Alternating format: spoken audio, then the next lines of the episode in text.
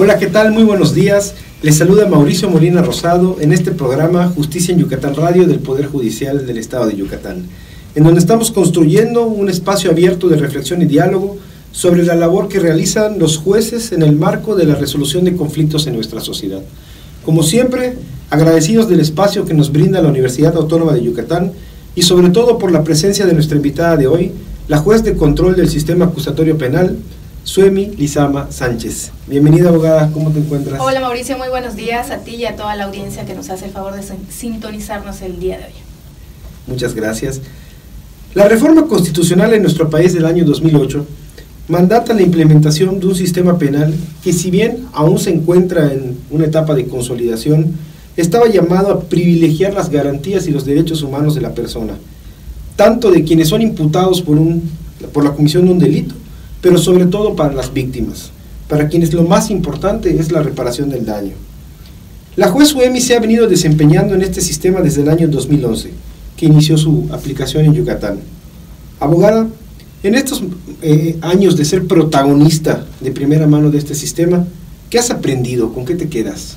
Imagínate, Mauricio, ya casi ocho años de la primera gran y histórica audiencia de oralidad en el Estado, eh, pues me quedo con que eh, no hay nada, no hay nada escrito eh, en el sistema acusatorio oral, nadie tiene la verdad absoluta, los criterios judiciales van en constante cambio y evolución, y sobre todo que más allá de que los jueces debamos emitir resoluciones, sentencias apegadas a derecho, debemos emitir resoluciones justas.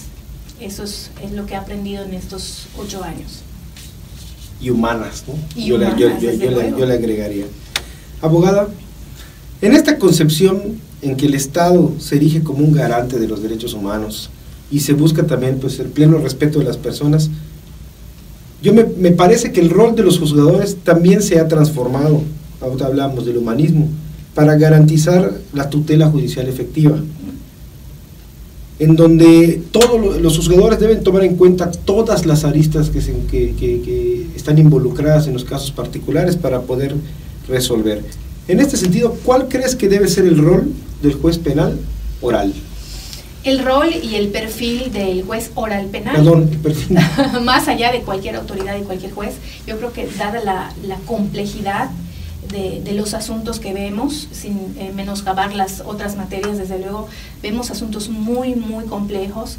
Eh, yo creo que el juez debe ser, eh, primero que nada, humilde, sensato y valiente.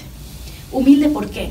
Porque la materia se presta, desde luego, y el sistema, a que tendamos nosotros a ser protagonistas, egocéntricos, eh, emitir sentencias barrocas o resoluciones barrocas. Y a la gente, a los justiciables, eso no les importa.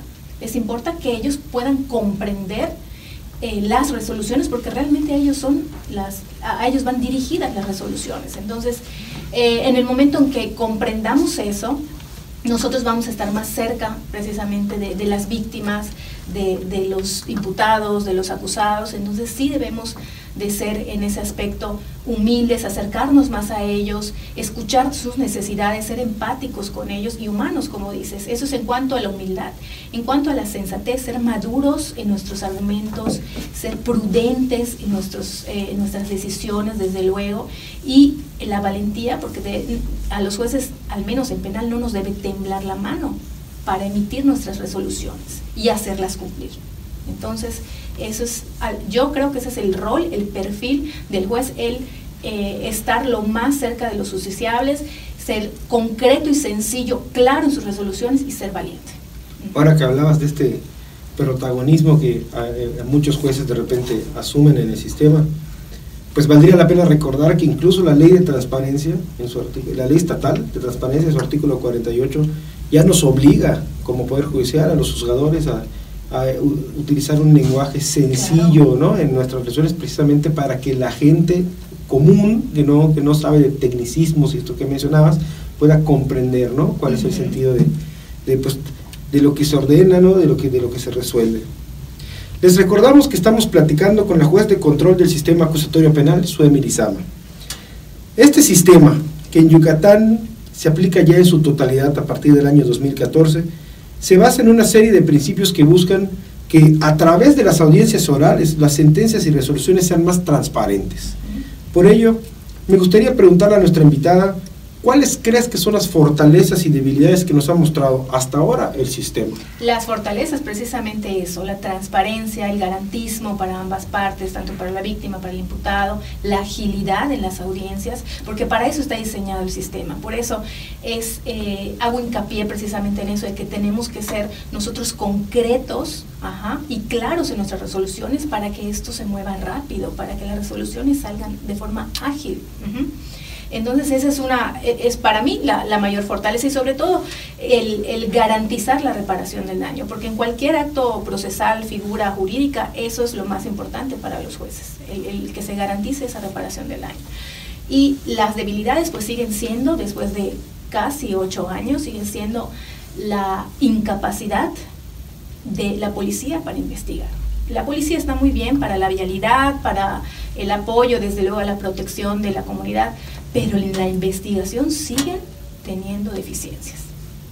Entonces, esa es otra, e, es otra oportunidad que yo tengo para eh, volver a hacer hincapié en la necesidad de capacitar a la policía.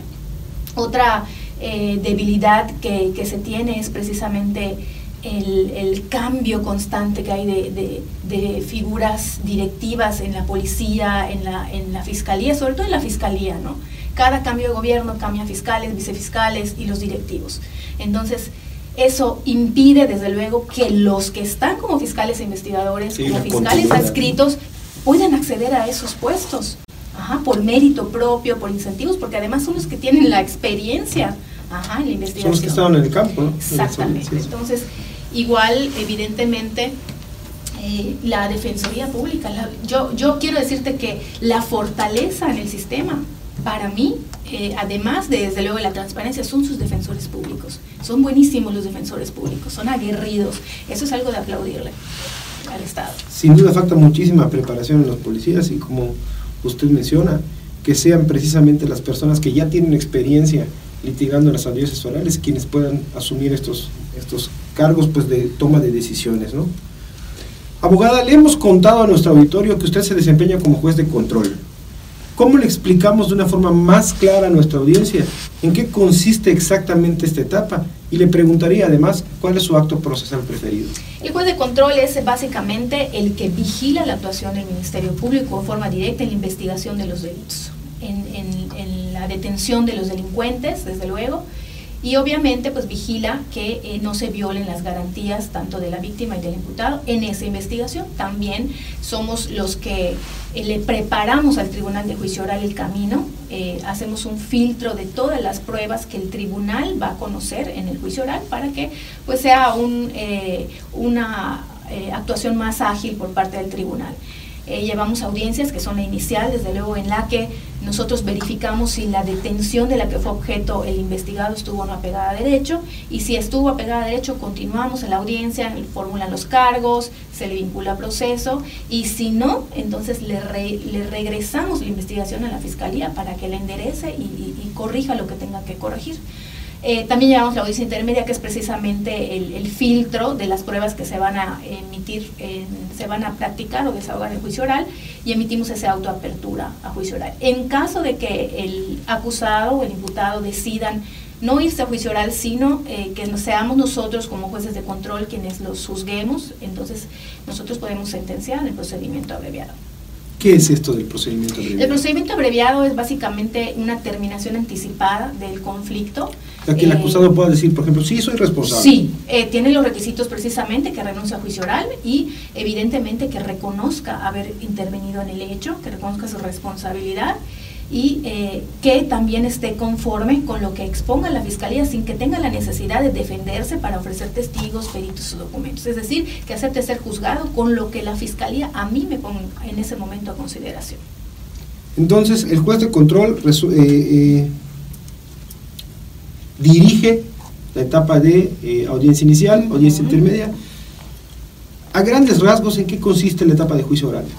El juicio oral, pues es evidentemente todo lo que las partes pretenden que, escuche el tribunal de juicio oral. Es el, juicio oral está compuesto, eh, bueno, se preside por tres jueces, desde luego, de juicio oral, y básicamente se van a escuchar los testigos, a los peritos, los documentos de ambas partes, y después de escucharlos, el tribunal delibera y ya emite su fallo condenatorio absolutorio. ¿Y cuál es la diferencia o cuál es la explicación por la cual en la etapa de control es un juez eh, una persona y en el juicio oral conformado por tres. Porque la, la, realidad es que eh, nosotros en la generalidad no escuchamos testigos ni peritos, no desahogamos prueba en la generalidad. Pero, por ejemplo, cuando eh, tenemos a una persona detenida y en el plazo constitucional de 72 o 144 horas para que resolvamos su situación y nos solicita, bueno, en este tiempo quiero que escuches a mis testigos, a mis peritos, entonces de forma excepcional eh, escuchamos a esos testigos, entonces ahí sí nos erigimos como juez de control siempre, pero para la escucha de testigos con las mismas formalidades del juicio oral. Si tuvieras la oportunidad de proponer mejoras para este sistema, ¿cuáles serían? Eh, pues ahí sí eh, te, puedo decir que punto número uno, carrera ministerial, volvemos al tema de, las debilidades del sistema, carrera ministerial para los fiscales, investigadores y adscritos que tengan la posibilidad seria desde luego y oportunidad seria de acceder a ser fiscales y vicefiscales, que ellos, eh, reitero, son expertos en el tema. Eh, yo estimo también que la Defensoría Pública debe ser independiente del Poder Ejecutivo y de cualquier otro poder, porque eh, en este caso, tanto la Fiscalía como la Defensoría dependen del, Poder Ejecutivo. Entonces, siento que no hay ahí una objetividad en los argumentos de estas, de estas partes, ¿no? Entonces, sí debería ser independiente. Eh, por otro lado, también eh, creo que sería eh, necesario que, se realicen, se celebren convenios interinstitucionales para la mejor coordinación entre la policía, la fiscalía y, eh, Poder Judicial. eso yo creo que sería un buen comienzo ¿no? para, para mejorar y sobre todo que a los policías se les examine de manera anual para para ver si efectivamente tienen las capacidades para seguir que se supone que ya se debe acusatorio. Sí, efectivamente. Y, y tomando, retomando la pregunta que me hiciste de mi, de, mi, de mi acto procesal preferido, es la suspensión condicional del proceso. Muchas gracias. Pues hemos llegado al final de nuestro programa de hoy. Sin duda agradecemos la presencia de la juez Uemi y tengan la seguridad de que volveremos a invitarla para abundar más sobre los principios de este sistema, porque todavía queda mucho por qué platicar. Eh, muchas gracias, abogada. ¿Algún mensaje? Sí, pues muchas gracias por este espacio a la Universidad Autónoma de Yucatán. Estoy eh, muy contenta de estar en este edificio emblemático de la universidad de la cual soy orgullosamente egresada. Es precioso ese edificio y también agradecer el espacio que nos brindan el Poder Judicial, al presidente del Tribunal y del Consejo de la Judicatura por pensar en, mí para, para hablar de, de la materia penal. ¿no? Y muchas gracias a ti porque igualmente pues me siento muy cómoda, de, te conozco, eres mi amigo, te considero mi amigo, entonces es, es siempre es bueno estar entre amigos, ¿no? entre conocidos. No, muchísimas gracias.